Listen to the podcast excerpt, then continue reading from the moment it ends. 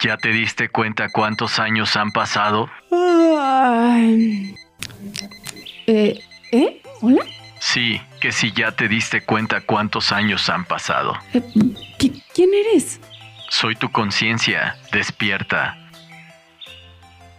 Esto es El Extracto. ¡Bienvenidos! Sí, Tony, yo ya estoy hasta el copete de los proyectos, en serio, ya, no- ya no puedo, o sea, siento que el estrés me va a matar, te lo juro. Necesitas calmarte. Sí, yo ando igual. Fíjate que es complicado este, cuando se llega esta etapa. Sí, o sea, está bien cañón. ¿Ya, ¿ya estamos grabando? Ya, ya estamos Mm, grabando, ¿verdad? Sí, sí, es Este, correcto. hola, bienvenidos a todos, qué bueno que están nuevamente escuchándonos. Ya nos cacharon por aquí quejándonos de el estrés que traemos mi compañero Tony y yo. ¿eh? Sí, pero bueno, este precisamente es el tema que vamos a platicarles el día de hoy. No tanto el estrés, sino qué es lo que una de las cosas más importantes que también nos están afectando en estos temas del estrés. La alimentación, Tony. ¿Tú cómo lo estás tomando ahorita? Por ejemplo, que estamos en, en proyectos, que todo es desde casa, que está todo este show. ¿Cómo vas tú con, con la comida? ¿Cómo te va a ti? Fíjate que honestamente mal. Mal en el sentido que eh, obviamente te malpasas, obviamente quieres entregar, obviamente traes más chamba, obviamente no es una sola materia. eh, los trabajos en ocasiones te toca a ti investigarlos, explicártelos y entenderlos. No sé a ti de qué manera te esté afectando todo esto, pero a mí en lo personal el estrés ha incrementado, si no es el doble, un poquito más. Sí, de hecho, eh, me ha pasado, Tony, tuve que ir al médico porque me pasó que empecé, empecé a bajar de, de peso y dije, bueno, esto está medio extraño, ¿no? Fui al médico y me dice, oye, pues es que tú estás bajando muchísimo de peso, ¿estás comiendo bien? Y me puse a analizar este show y dije, no, realmente no estoy comiendo bien, realmente no estoy cuidándome. Hay veces que por entregar realmente no hago la tarea, más bien al revés, que, que por, por, por entregar no hago la comida. Digo, bueno, pido algo rapidito, ¿no? Pido algo rapidito de, de lo que venden por aquí cerca y, y ya. Pero no está chido, no está bien. Te voy a decir por qué. Porque si no nos estamos alimentando bien, Tony, no vamos a ser productivos, vamos a tener más estrés. O sea, no, no se puede. Yo ahorita, por ejemplo, me voy a, preparar un cafecito porque tengo... Ahí estás mal, Eli. Estás mal. Si dices que ya te habías sentido mal, creo yo que no, no te va a hacer bien. Recuerda mucho lo que nos decían las abuelitas.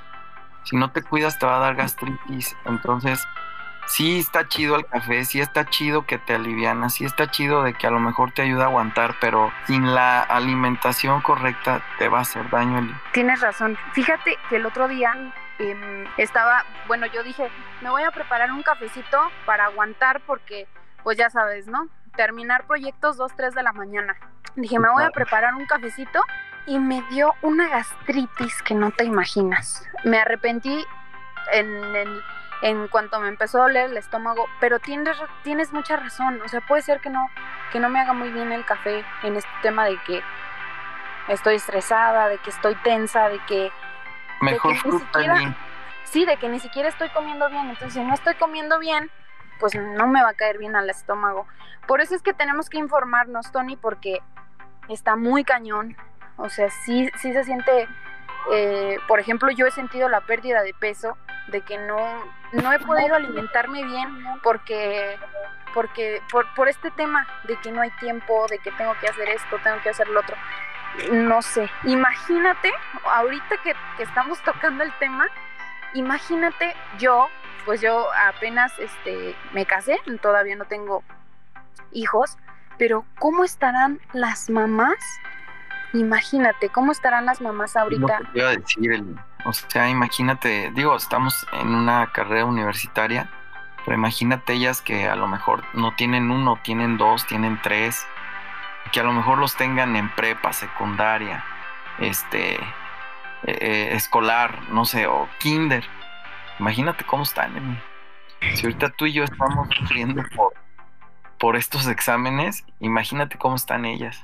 Sí, no quiero ni pensar, o sea, que tengan que lavar, planchar, hacer de comer, atender a, a, los hijos, atender al esposo, porque realmente esta es la situación en México. La mayoría de las mujeres, por ejemplo, yo que soy de una comunidad, la mayoría de las mujeres, ese, ese es su, su papel, o sea, ese es el trabajo que están teniendo ahorita, educar, además de pues educar con valores a sus hijos, educar con modales y etcétera, ahora están teniendo el papel de profesores también por el tema de la pandemia que hijo, no, no me imagino tener que hacer de comer y todo esto y atender al hijo y las clases del hijo y ayudarle con trabajos y ayudarle con tareas y muchas de las mamás explicarles temas que ellas desconocen.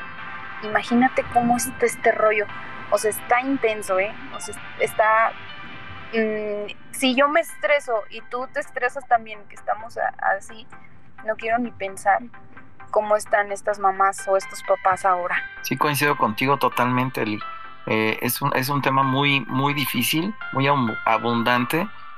Creo yo que eh, sí deberíamos de tomar un poquito de conciencia en, en, en, este, sobre todo en esa parte, ¿no? Que por ejemplo, ¿cómo te estresa, Eli? Que no tengas internet. ¿Cómo te estresa el decir, híjole, no me va a creer el profe, no, no me van a creer? Este, e imagínate ellas que tienen que mandar un trabajo, una tarea, que a lo mejor es trabajo de toda una semana y que no tengan el recurso suficiente para poder decir, este, tengo la seguridad de que llegando a mi casa lo puedo mandar. A lo mejor están esperando a que no cierre el cafecito, a que no cierre la papelería de la esquina. E, es un tema bien abundante.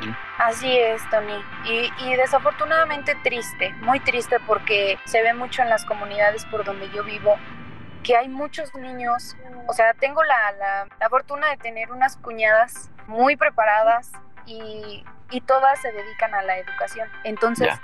eh, ellas me platican, tengo muchos niños que ya se dieron de baja por este tema, porque no tienen la oportunidad, porque no hay internet, pero, pero, pero, ya nos estamos eh, saliendo un poquito. Este tema me parece tan importante, Tony, ¿qué te parece si lo tocamos en el siguiente episodio? Coincido contigo, Eli, para no desviarnos, pero ¿cómo ves si esto, esto que empezamos a hablar, se lo dejamos a los expertos, Eli?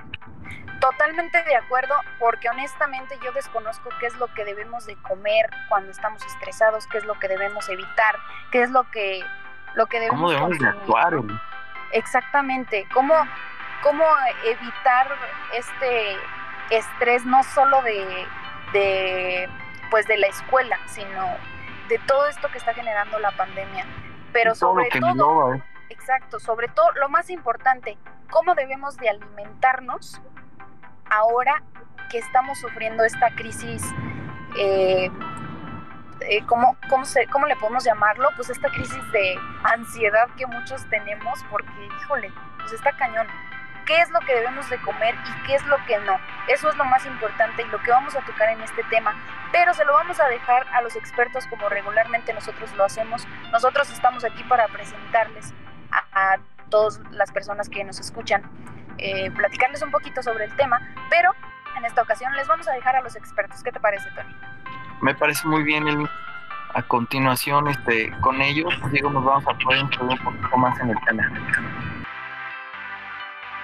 Y bueno, el día de hoy tenemos como invitada muy especial a la licenciada en nutrición Ruth Villanueva, quien bueno se desempeña actualmente como directora de la carrera de nutrición en la UDL. Ella es egresada de la Universidad de Guanajuato por allá del 2013 y bueno, eh, además de, estudiar eso, también es maestra en educación eh, y tiene diversos diplomados, el más actual en nutrición deportiva. Bienvenida Ruth, ¿cómo te encuentras el día de hoy? Muy bien, Jared, muchas gracias. Desde la perspectiva de, de, de un profesional en la nutrición, eh, yo me percaté de una situación muy particular que fue, bueno, en primera el sedentarismo, en segunda pues, ha habido bastantes cambios a la, al, a lo, a bastantes cambios de peso, ¿no? O sea, yo he visto bastante gente que, que, que, sube de peso. ¿Cuál crees que sea la raíz de ese problema? Ok, ahorita ligándolo con, con lo que comentas precisamente del cambio que se dio hace un año con lo de la pandemia de, COVID, eh, pues viene muy ligado a la parte del estrés, ¿no? Entonces, eh, el estrés como tal, pues nos puede detonar eh, como dos, dos, panoramas, ¿no? Por un lado, eh, nos genera como supresión del apetito y entonces pues la persona pues no come porque no tiene hambre, se llega a generar por ahí algún cuadro de desnutrición y pues bueno, por, por ende pues es más susceptible, ¿no? A esta cuestión de del COVID. Por otro lado, en el otro panorama, pues también el estrés pues, va ligado a esta cuestión de ansiedad. Se comienza a generar más bien un incremento de como de la necesidad de comer, principalmente lo que son alimentos altos en grasa y altos en azúcar. Entonces la persona pues comienza precisamente a comer este tipo de alimentos que aparte pues a todos nos encantan, o sea, realmente nuestra naturaleza, o sea, nuestro paladar está hecho como para apreciar y, desear más ese tipo de productos, ¿vale? Entonces, pues, lo comemos, lo comemos en exceso y pues por ende estamos desarrollando un, un mayor peso corporal, ¿no? esto le sumamos todavía la parte de que nos cerraron los gimnasios, que no podemos estar saliendo tanto, ¿no? Este, que a la gente luego no le gusta porque siente que no respira bien el realizar ejercicio con el cubrebocas. Pues bueno, o sea, se incrementa el sedentarismo, estamos incrementando el consumo de alimentos chatarra y pues por ende hay un incremento en el peso corporal. Conozco muchas personas que al igual que yo cambiaron por completo su rutina y por ahí sí de repente es medio, medio complicado, ¿no? Eh, pero no quería despedirme sin antes preguntarte, me imagino que, bueno, no sé si hayas visto la noticia de... Ay, no recuerdo la verdad la norma, pero el chiste fue que se quitaron eh, los animalitos y todos los dibujitos de los alimentos para... Ah, sí. Para niños, para publicidad y todo eso. Bueno, este... Tú desde ese, desde desde tu posición, ¿qué, ¿qué, tan efectiva, qué tan viable crees que haya sido como esa implementación en el etiquetado? Yo, yo creo, la verdad, que, que, fue correcta. Este, yo estoy a favor de, de esos cambios que, que, surgieron. Si bien, o sea, no te miento, yo también, o sea, me encantaba ver a Osito Bimbo, o sea, ese era como de mis personajes favoritos en, en este ámbito de, la, la comida como popular.